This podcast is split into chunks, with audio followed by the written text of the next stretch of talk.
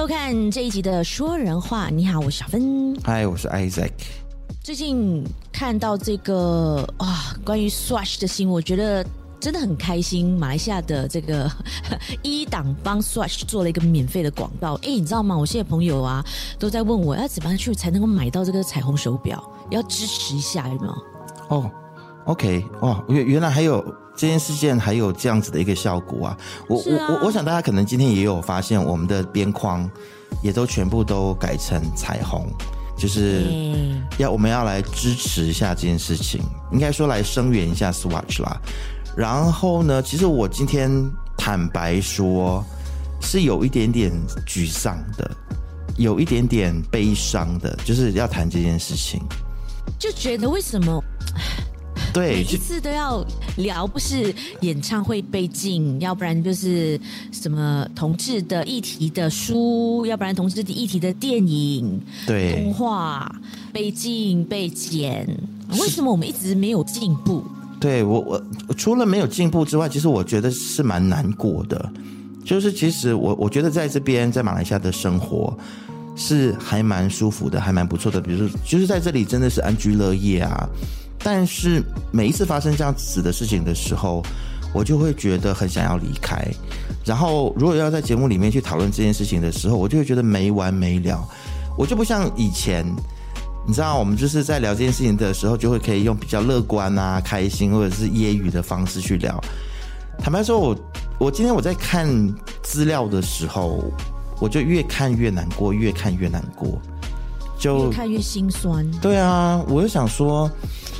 为什么会这样？只是一只手表而已，然后它只是因为有彩虹的元素，然后就要对它这么多，甚甚至就是政府哎，内政部的人哎，然后跑去人家的店里，然后就把人家的手表给没收了，嗯，真的是很傻眼哎。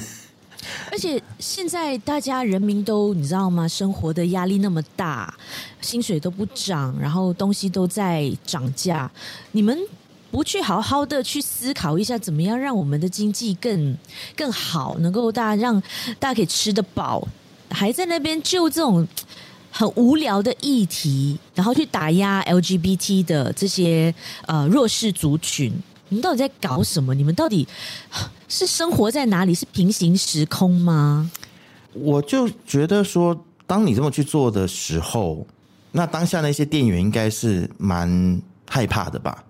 对，然后不知道自己到底做错什么事情，然后包括今天我们两个人用这种彩虹边框，其实你就会觉得说，妈的，我真的是生活在一个很不安全的国家哎，因为搞不好可能。通讯部啊，还是内政部啊，可能就会来检举说：“哦，你们在马来西亚做内容，你们不可以用彩虹边框。”但是后来我就想说：“妈的，我就是要用彩虹边框，你来抓我啊，嗯，对不对？你来抓我的话，我就不要把这件事情闹大。”嗯，就是我觉得真的是让国际间会觉得说马来西亚真的是一个非常落后的地方。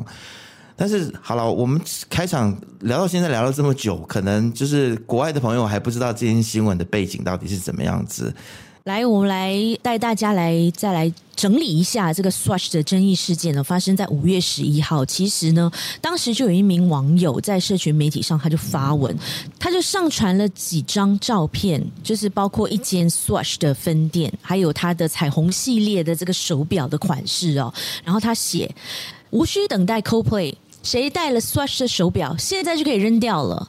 然后内政部执法管制组在看到了这个贴文之后呢，就分别在五月十三、十四号这两天突袭搜查了 Swatch 的十六家分店，全马一共十七家啦，然后一共没收了一百六十四只，总值马币六万四千两百二十五令吉，差不多约新台币四十三万元的彩虹系列手表。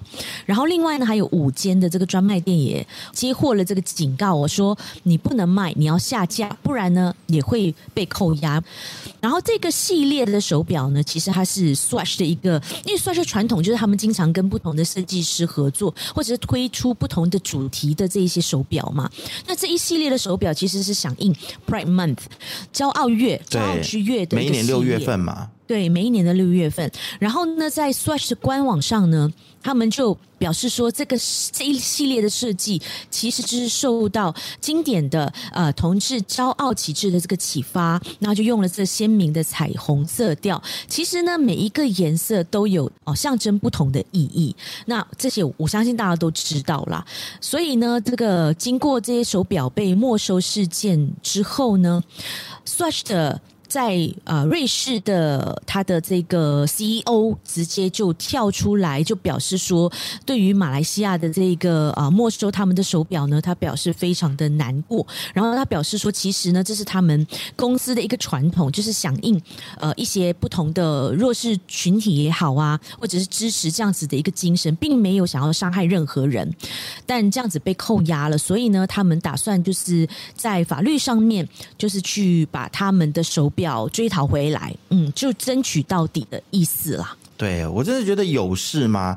你可以说，OK，这个手表呢跟我马来西亚的国情不符合，然后你不给人家卖，就叫他们收起来就好。但是你去没收别人的手表，这个我觉得是还蛮夸张，而且是蛮过分的。然后呢，这个 Swatch 的 CEO 他还讲了一句话，我觉得是让我觉得心情好了一点点，没有那么丧，就是他说。要不然的话，那你们有本事，你们就把天空的那个自然的彩虹也都全部给收起来啊！你们收得收得起来吗？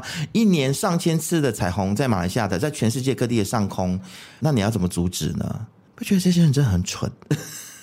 而且，就是马来西亚的经济已经这么的不好了，然后大家人民的生活也很苦。那你不去创造更多的经济的契机，你就业机会啊？这种对就业机会，你还去打压这种国际的大企业、大集团，就会让更多想要进来马来西亚做生意的这些大企业都会觉得，哇，马来西亚我看还是先先等一等吧，因为人权已经倒退到这样子的话，那进来好像也没什么意思。对啊，而且这些国际大企业，他就会用这件事情来做一个判定的标准啊。就是如果他要进来马来西亚增加投资啊，他可能就会去思考说：哇，这么保守。然后这么守旧，这么落后，思想这么样子的不进步，我我觉得是两种情况，一种是已经在马来西亚的外资，他在可能在思考说我要增加投资的时候，他可能会却步，他可能会三思。那么另外一种就是他还没有进来马来西亚，他还在做评估。你知道这些外资公司哦，他们进来马来西亚，他们做评估，他们都会找一些所谓的战略公司啊，就是专门做这这一些的研究的，然后各地每一个市场的研究 strategy 这些啊策略，还有国情。那当你有这样子的新闻的时候，那你就是逼着这些研究员要把这件事情写进去。所以外资其实他在看到这些事件的时候，他就会可能就决定不要来啦。但是我觉得让外资不敢进来这件事情，并没有在现在的政府的非常 priority 的地方，你知道吗？因为当然。我觉得他们现在就是一直还是在彼此之间的政治斗争里面啦，所以也难怪我看到安华的回应的时候，我是整个觉得超级傻眼的诶。对，他说内政部官员扣查这个 Swatch 骄傲系列的彩虹手表这件事情和手表的颜色，就是说这些彩虹的颜色是无关的，而是最主要就是因为这个手表它上面印的那个 LGBT 的这个字样，它其实但是化学也讲说没有啊，根本就没有这个字样啊。所以两个人之间的这个言辞都有很大的一个冲突，落差太大。然后他他又讲了一个很模棱两可的事情，就是说，哦，其实我并不了解细节。哎，你是首相哎。其实我觉得他的意思就是说，这个跟我没有关系哦，因为现在大家都知道说，马来西亚的现在是团结政府嘛，所以不同的这个政府部门，它可能是由不同的政党的政治人物去担任部长的。那刚好内政部呢，就是。是国政的人嘛，反正就是不是他们西蒙的人，所以他现在有一点点在甩锅啦。就是说，呃，我我现在不太了解这个事情到底是怎么样哦，我因为我还没有去了解它的细节。但是我现在唯一知道的就是说，这个手表之所以会被没收，正是因为这个手表它在宣导 LGBT 的精神或者是一种生活方式。那先要诟病的第一件事情就是你，就像刚刚小芬所说的啊，你就是一国之首相嘛。怎么可以在没有了解事情它的细节之前就开始在那边巴拉巴拉，就是开始发言呢？对不对？你应该说哦，那先让我去了解一下状况，然后我再回复你们。第二件事情就是说，你现在等于是表态说，你也认同，因为它有 LGBT 的元素，所以就应该被没收吗？第三件事情，身为首相，我觉得你应该对法律要有一定程度的认识。就是马来西亚是哪一条法律说，只要这个产品是不符合国情的，那内政部就有权利去没收呢？哦，还有一件事情我想要讲，就是。你知道，你身为首相也好，或者是内政部也好，当国家的这个公权力去对于性少数族群做出这样子的一种表态的时候，其实我可以想象，在这个新闻这几天这样子延烧的情况底下，你可以想象，在校园里面有多少这个性别气质比较阴柔的同学要被霸凌。你看，连政府都说你们是不对的，连政府都不鼓励你们这样子的行为，你这个是 gay。还有多少的这些可能他本本身就是同志的朋友，他在职场里面，他要更加的压抑自己，他要更加的隐藏自己。所以这个我生气的是这一点，你知道吗？就是政府带头霸凌人这件事情，你们这些政治人物带头霸凌人这件事情，我是觉得真他妈的比他们中职，你知道吗？而且。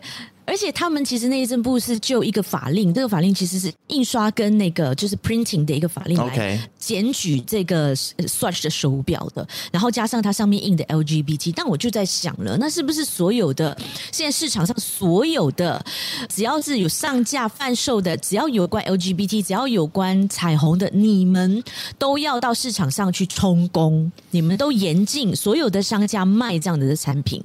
我真是觉得是太夸张了啦！就好像龙雪华清他们针对内政部把所有的 Swatch 商店去突击，然后扣押这个手表的一个言论。啊，你说你说是龙雪华堂的那个青年团？青年团？OK，龙雪华清 OK 发文去抨击内政部的这个彩虹行动杯弓蛇影、执法过当，然后就质问内政部：你们这个大动作之下，你们的后面的动机到底是什么？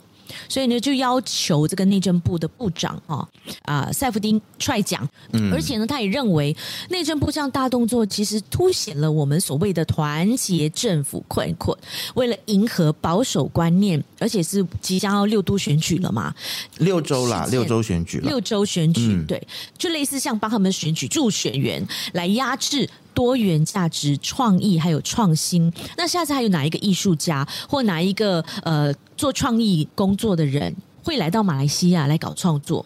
嗯，来搞这样子的一些创意的发想或这样子的一个作品，动不动就会被你们列为哦，还有还说有精神病，需要去 精神病院里面接受劳改。对，这这个我我觉得等一下可以，我们多多一点聊。这个我觉得也是很夸张的啊。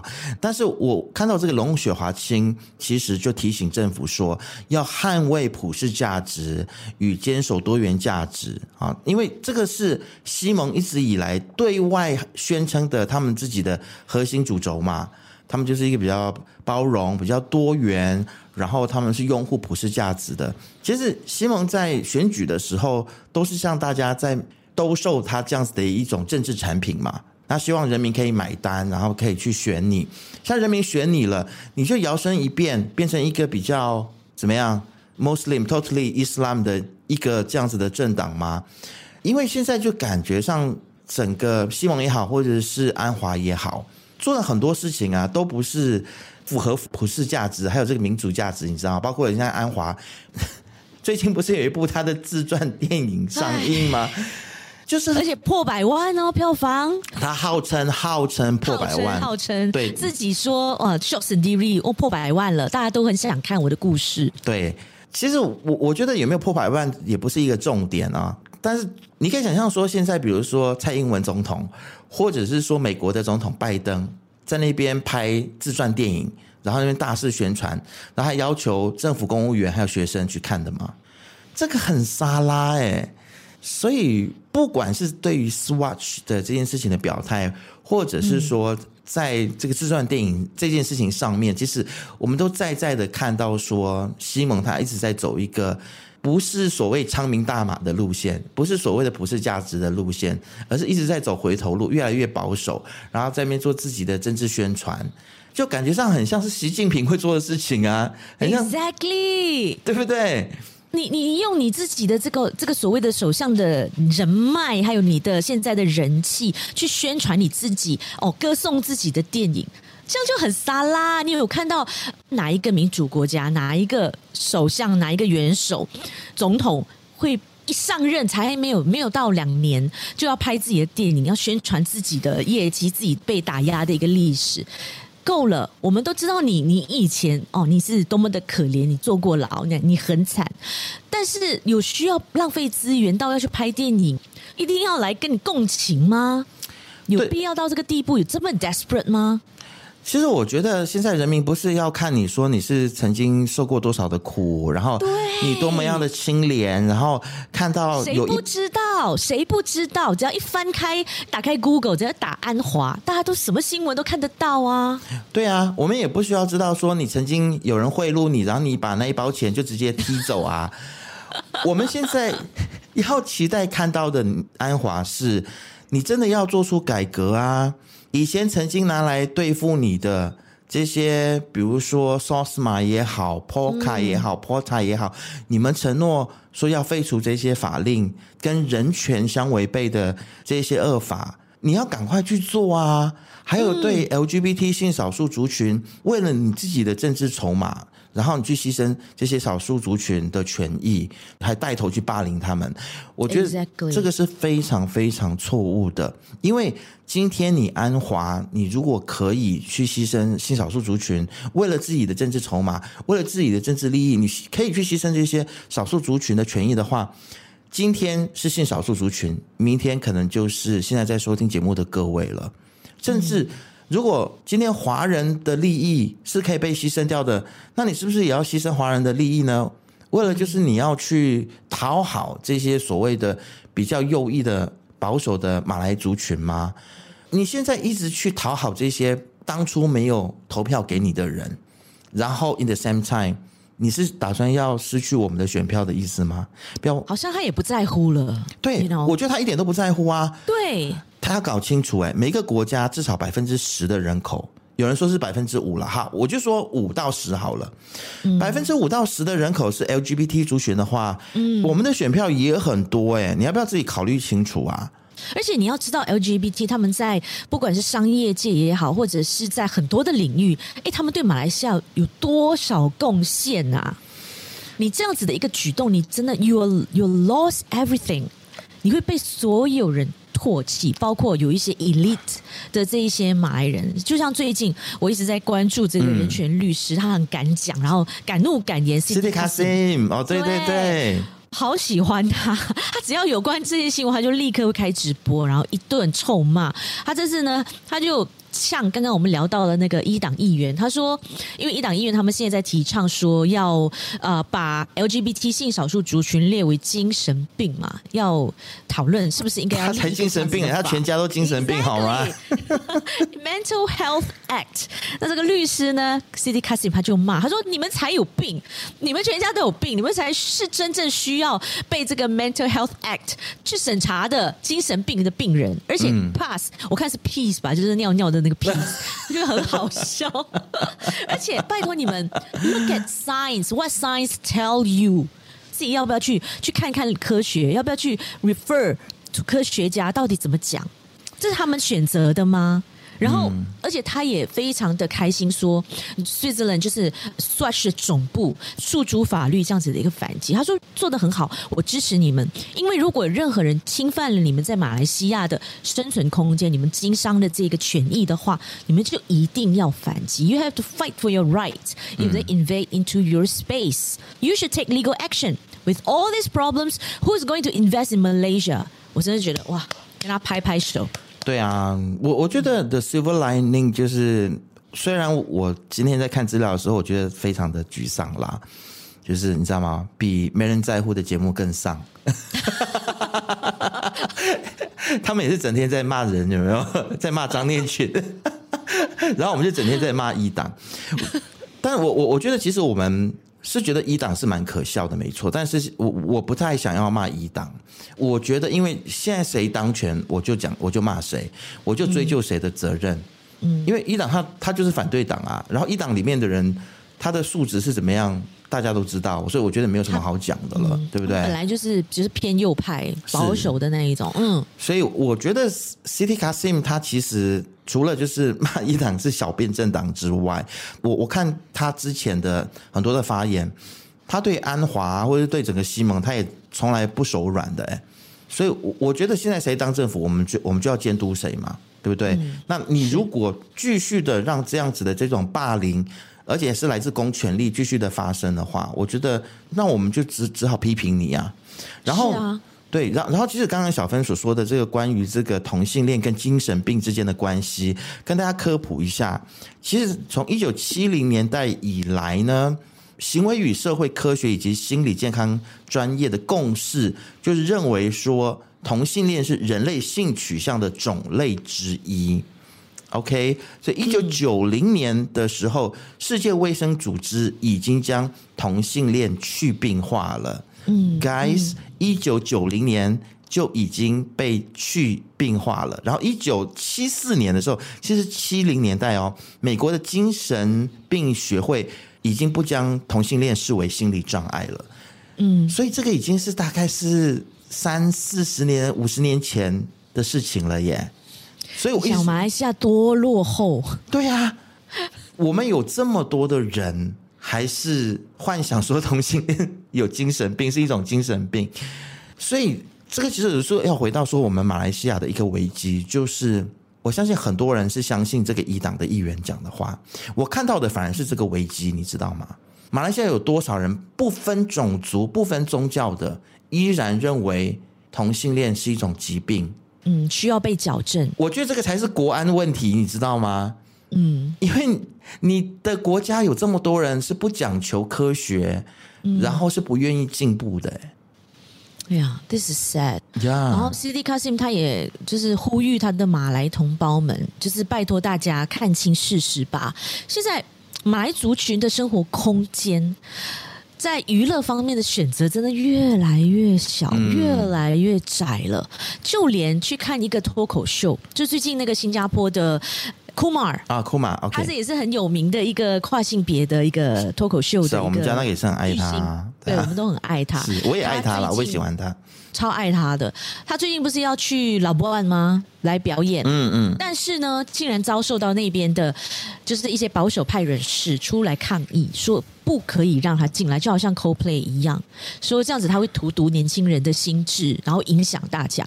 所以呢，Siti Kasim 就语重心长，就很生气、很伤心的说：“请大家醒一醒吧，来看看我们到底现在还到底还有什么选择。那你不要看，没有人逼你一定要买票去看，你就不要看呐、啊。”小芬，小芬，你讲到 Coldplay 这件事情，其实我突然想到，为什么 Coldplay 可以来？他其实也是支持 LGBT 的嘛，对不对？是啊。为什么他可以来？然后 Kumar 不能够来？然后为什么 Swatch 手表会被没收？Coldplay 还是可以来？其实你发现吗？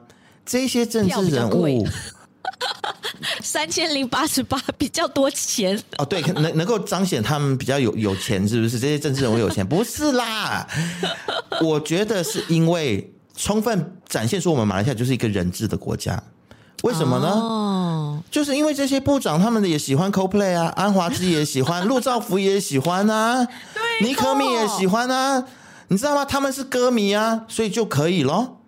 就像那个 Michelle Yeoh。杨紫琼，杨紫琼的电影里面也是有，也是有 LGBT 的元素。她女儿就是啊。为什么那部电影可以在马来西亚，对，在奥斯卡里面得奖？我我也觉得他应该可以在马来西亚上映。但是我们之前有讨论过这个问题吗？就是为什么这么 double standard？双标？对，很双标，就是因为你们喜欢的东西就可以。意思就是说，只要他们喜欢的。他会不惜跟一党一战，他会不惜的去呛一党，然后无论如何，他都是，就算他失去再多的保守右翼马来人的选票，他也呃不能说失去，他从来没有过这些人的选票。就就算他争取不到保守马来右翼的选票，也要让电影上映，他也要让 CoPlay 来，不惜一切。但是如果太明显的，像这个彩虹手表的东西。有没有可能是这些人自己心目中，他自己心里也是对同志，包括了像西蒙跟 DAP 的这些人，他心里可能也是在歧视同志呢？毋庸置疑啊，对啊，肯定的啊。那像只有像杨杨紫琼这样子哦，他是这个国际的知名的演员，所以他的东西就什么都可以，我们也不敢去得罪他。但你们这些生活在马来西亚的啊，你们这些死 gay 们啊，你们这些穷逼们，我才不理你们呢！你们的权益算什么？是不是？是不是你们这些部长心心目中就是这么想的？就是一直在传递这样子的一个信息，让马来西亚变成一个，充满着歧视、充满着压抑，就是真的跟共产党有什么区别？真的，我我真的想不到任何理由来要帮他们。开脱哦，对，来来开脱他们呢？我真的觉得很，身为马来西亚人，真的极度的厌恶。为什么这个东西一直要要讲？然后我们的，你看我，为什么一直都没有进步呢？为什么不让我们有其他的题材、其他的 content 可以来骂？为什么一直要每一年都要骂这件事情？换了政府也一样要骂。对啊，为什么要一直逼我们在节目里面骂人？这么多情绪，很累耶，真的很累啊！对啊，血压很高好吗？我们要吃药，我脸都红了，然后害我们节目像没人在乎一样，整天你知道吗？脸红脖子粗，咬牙切齿的骂人。好了，其实小芬，你刚才说到像中国一样，你知道其实呃，中国有一个非常重要的这个同志团体，叫做北同中心哦，已经宣布停止运作了。北通中心，它其实就是一个一直以来关心中国，特别是北京的这些同志族群的生活的权益，包括像是艾滋病防治的推广啦，或者是呃同志的就业辅导啦等等。其实它其实算是一个非常关心同志，而且是行之有年的一个同志团体。然后呢，也是因为北京对于性少数族群的态度。还有政策上面的越来越紧缩，他们几乎办任何的活动都会被关切，所以呢，他们就在最近就宣布停止运作了。就看到国际媒体有去采访台湾的一个同运的专家，对，他也是在台台湾同运里面就是非常活跃的一个人，然后他就有说，为什么一个政府他会一直打压同志？啊，应该说是中国政府为什么会一直打压同志？因为其实同志在争取自己权益的时候，他就是势必会去改变政府原本的政策。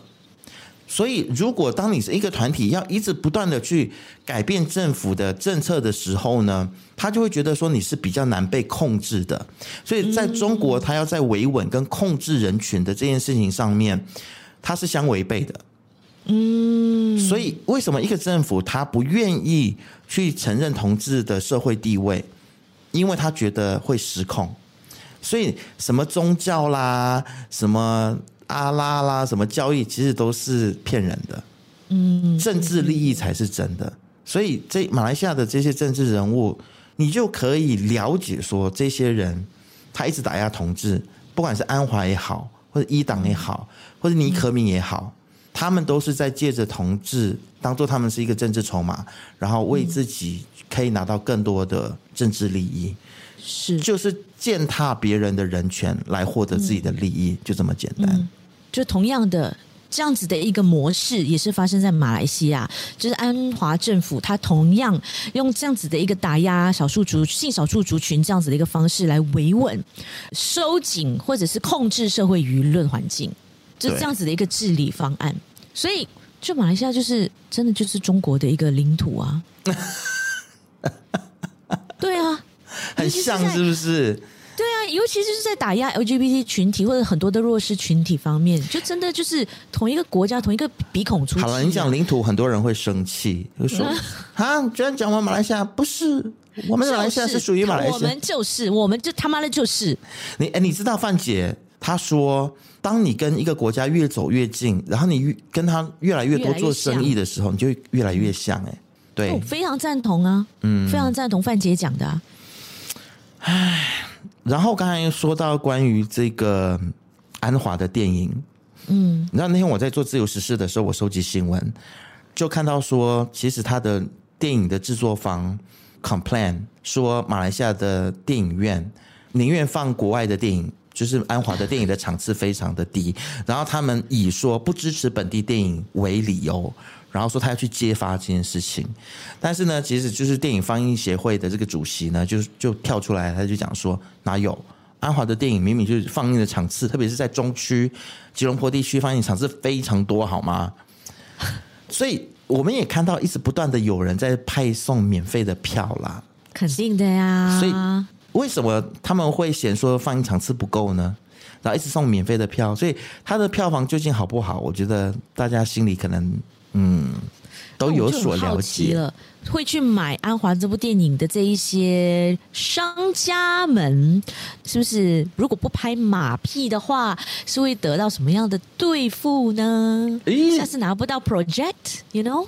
哦，有可能的呀。啊啊啊！我我呃，这个呃，这个这个这个这个这个呃，这个要剪掉。这个指控有一点，这个指控有一点点太。因为就好像我们之前在这边上映的那个 Raja White Raja 的电影是啊，你有看到很多的公司就会去买票，整个都包下来，然后给他的亲朋好友、嗯、给他的 client 去看。好，所以以这样子的一个举动来表示说，哇，我们支持这部电影，或支持呃政府的这样子的一个举动。我我讲我这样子的一个例子啦，我讲有人告诉我的事情好了，就是。有在前线采访的记者，他因为认识很多单税单税打钉打钉嘛，然后就私底下有跟我透露说，这一些的企业家呢，有跟他透露说，他们有被要求说要包下多少的票，有一些人是愿意的，有些人是不愿意的，这样子。嗯，当然，我觉得 again 就是公权力或者是。我不知道是不是首相自己亲自指挥这么做，这个大家都不敢说，因为没有人有证据。嗯嗯，但是确实是有人出来，然后就是去劝这些大老板们去包票包场。你不管你是你要是送给你的员工啊，还是要送给你的朋友去看，都可以这样子。当然，这些企业就觉得说，哎，要跟政府要跟高官如果要打好关系的话，嗯，可能就会有那个压力要去。呀，所以这整件事情就是很荒谬啦。其实我觉得这一部电影的存在本身就很荒谬。对啊，而且它上映的时间也很敏感，也很奇怪，你不觉得吗？对啊，在六周选举之前啊。对，exactly，这一切一切，难道你不会觉得？你觉得人民有笨到有钝到连这些都 get 不到吗？有一些人确实有这么笨啊，有啊。这些可能是漫画家 Zuna，嗯，是由他监制的嘛？OK，他说这个安华的故事，他其实已经想了两年。安华的故事有什么好吃的？想两年的？OK 啦，啊，OK，可能编剧啦，你知道吗？要怎么样子编排，然后让这个东西更加的合理，更加 dramatic，或者是更加的，就是有张力哦。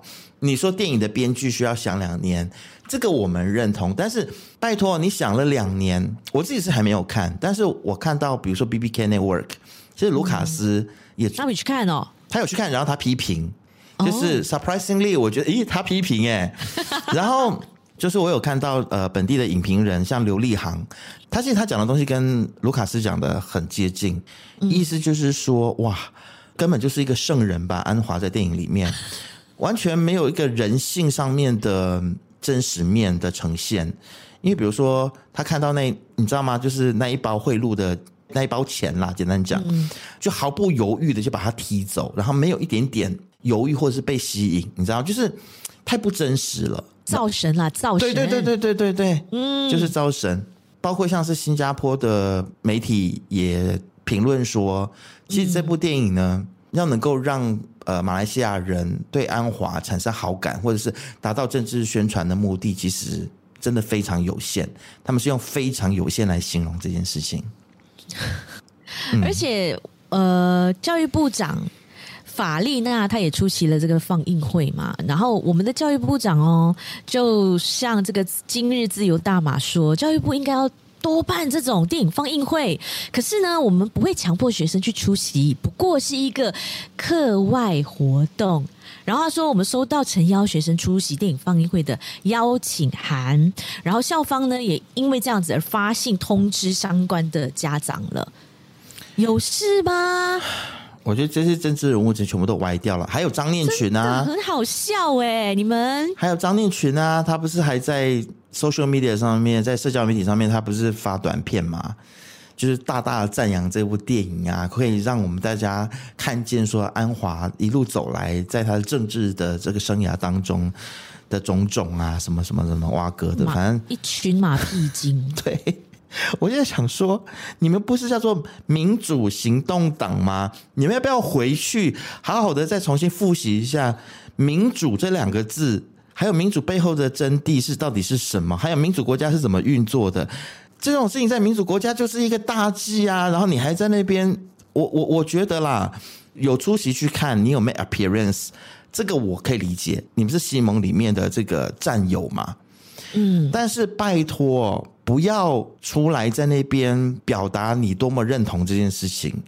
所以我，我高度怀疑，其实民主行动党里面的这些。曾经的民主斗士们对“民主”这两个字影是非常不了解的，他们一而再、再而三让我发现，他们对民主就是不了解，就是民主素养非常不够的一群人。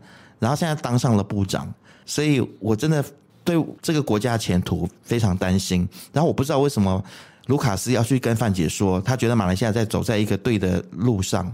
Exactly，到底对在哪里？平行时空，平行时空。对，就因为马来西亚的厕所变得比较干净，所以你跟范奇斐说，马来西亚现在是在往对的方向走。Hello。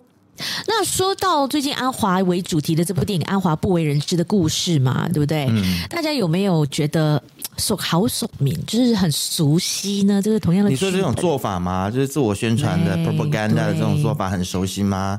是的，你这样讲好像也是。就是觉得，嗯，呀，你像谁也做过这件事情这样子。对，后来我就有一次不经意的看到了洪伟祥律师，他也是开了一个直播来评论这件事情。哦，他说什么？他就提到了四年前，大家还记得风光无限的我们的前首相马哈迪吗？当时他是从政的一个巅峰啊，他当时呢其实也有一部纪录片，以他为名的 M for Malaysia，虽然说是 M for Malaysia 啦，可是大家都知道 M 在马来西亚就会联想到。马哈迪嘛，对不对？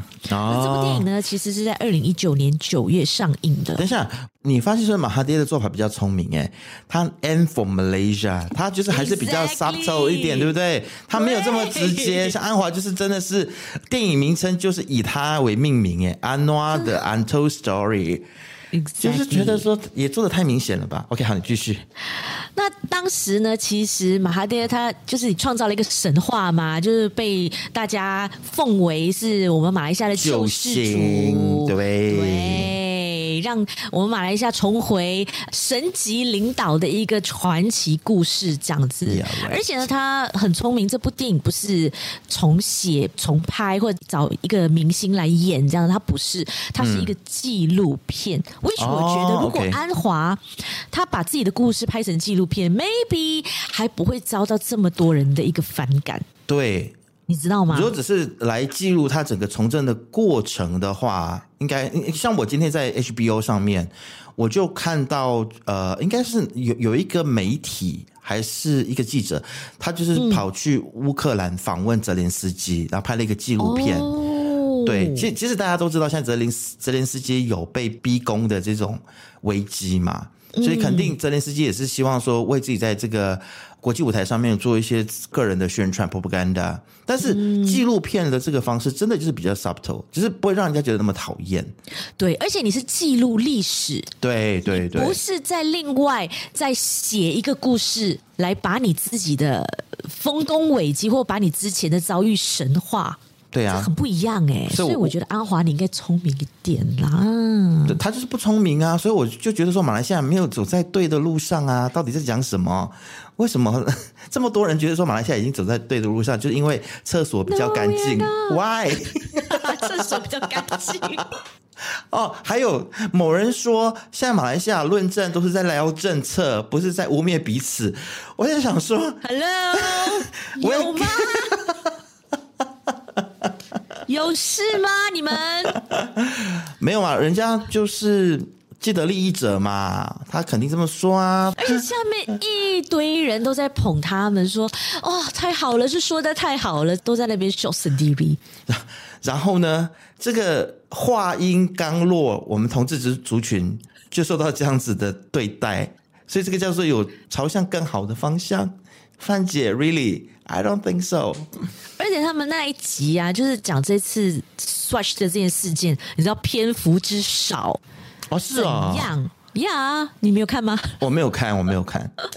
这几则新闻浓缩成一种的那一种喽。哦，但但是标题就是很像，又把 Swatch，然后人家标榜它是一个主要主新闻这样，嗯、但里面篇幅很少呢，就偏流量啊，不要脸。很想要邀请他们上来，就好好来讨论讨论一下哦，理性沟通一下。我觉得这件事情让给没人在乎去做了。对，我跟小屁孩没有什么好讲的，坦白讲。我跟吃着 DAP 奶水长大的人没有什么好讲的。然后我又要被人家批评说我不愿意跟那个同温层以外的人沟通，有没有？滚回台湾啦！哎呀，又来了。你以为我不想啊？哎，真的我想哎，就是每一次有这种同志被打压的事件的时候，同志被批评，然后同志的生存空间空间被挤压的时候。我都很想要离开马来西亚。我我觉得很多人跟我的心情是一样的，嗯，而且坦白说，同志族群真的是在各行各业里面有很多的精英，哎，表现非常好的人。就像我刚刚讲的啊，多少的创业家、实业家，而且有一些可能是深柜，对啊，我们不知道而已。还有，其实媒体界、媒体业非常非常多的同志，所以你一而再、再而三的得罪同志是怎么样？一直一而再再而三的处都没有，OK？在得罪我们这些在媒体工作的人呐、啊。对啊，你今天得罪 Swatch，你明天得罪什么 Rolex、Yeah. BM，搞不好他们的 CEO、他们的大老板都是同志。Tim Cook 就是同志啊，Apple 的 CEO 就是同志啊。Exactly。所以是不是要把整个 Apple 的产线、所有的产品全部赶出马来西亚，全部不可以卖？因为他 CEO 是同志啊。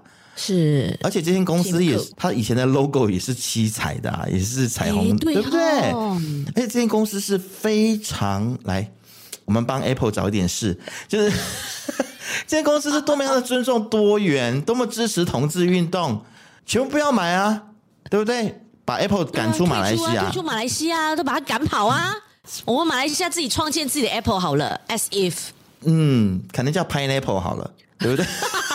凤梨手机，Durian，Durian，Durian，哦，Durian phone，我们的果果，国民水果，我知道，我知道，我知道。如果这家科技公司，马来西亚这家科技公司叫 Durian 的话，那它的平板电脑就叫做 D-Pad。然后它的官方媒体是 Durian FM，哎，很会有没有？我们两个神经病。这究竟是什么梗？为什么我们会 沦落到讲这么烂的梗？但是蛮好笑的。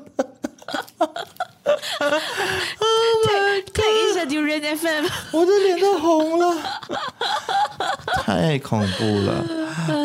好了，我哎，我我看到你很像有准备落落等，就是其实要来介绍一下 Swatch 这间公司，欸、对，对，对，对不对？真的很重要，因为我其实真的是要为他们背一背书啦，Okay. 想要来支持，精神上 support 他们一下，就是跟大家来介绍一下 Swatch 这个经典瑞士品牌的一个历史哦。其实 Swatch 的这个年龄，你说它呃很久的一个品牌吗？也并不，它是其实刚满四十岁，今年哦、oh，OK，其实是在一九八三年三月一号的时候才有了 Swatch 这个品牌的。那当时呢，他们就在苏黎世推出。它的第一个十二款的手表系列，它的历史到杰出的款式啊，非常特别的颜色，有没有多姿多彩？还有跟很多的艺术家 cross over，然后很多很惊人、铺天盖地的一个宣传活动。其实我们都可以看到，Swatch 在全球各地都是一个非常独特的一个非常 signature 的一个品牌。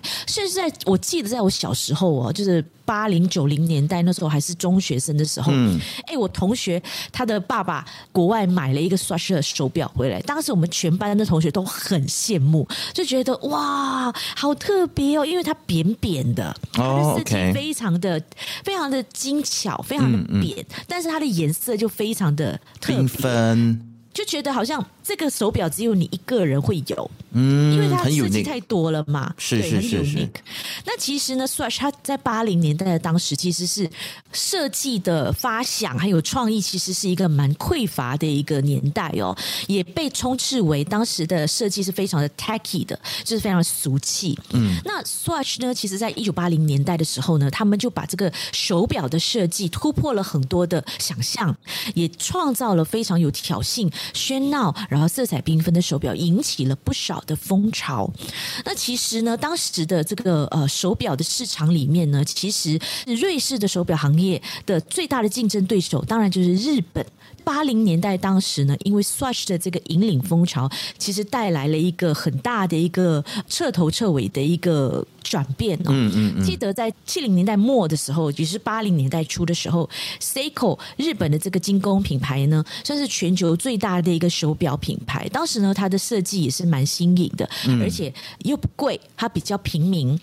那大多数呢的这个瑞士品牌，因为他们都是强调手工制造嘛，也就是百年企业。所以呢，就受到了这个日本的手表品牌的一个冲击。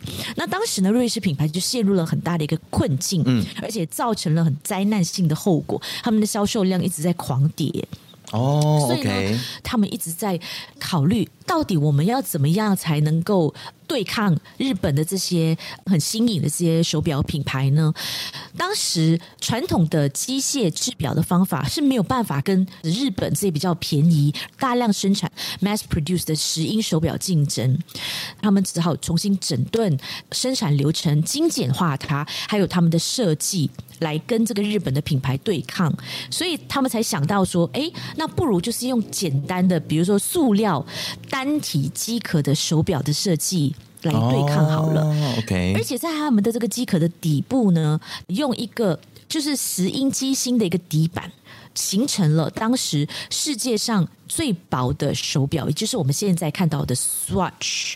那 Swatch 这个名字，它其实也不是突然间产生的。嗯、其实，在当时，他们聘请了纽约一家很厉害的啊 marketing 广告商，他们想到了 Swatch 这个名字。Swatch 它拆开来两个意思，就是 second watch 的意思，就是人的第二只手表。OK，哇，诶，它这个定位其实蛮特别的，诶。是非常的清楚，非常的突出。对，嗯，因为每一个人都会想有第二双，呃，很多很多双的鞋子，或很多很多件的外套，呃，很多件的衬衫嘛。那为什么不我们不能够有第二、第三只手表呢？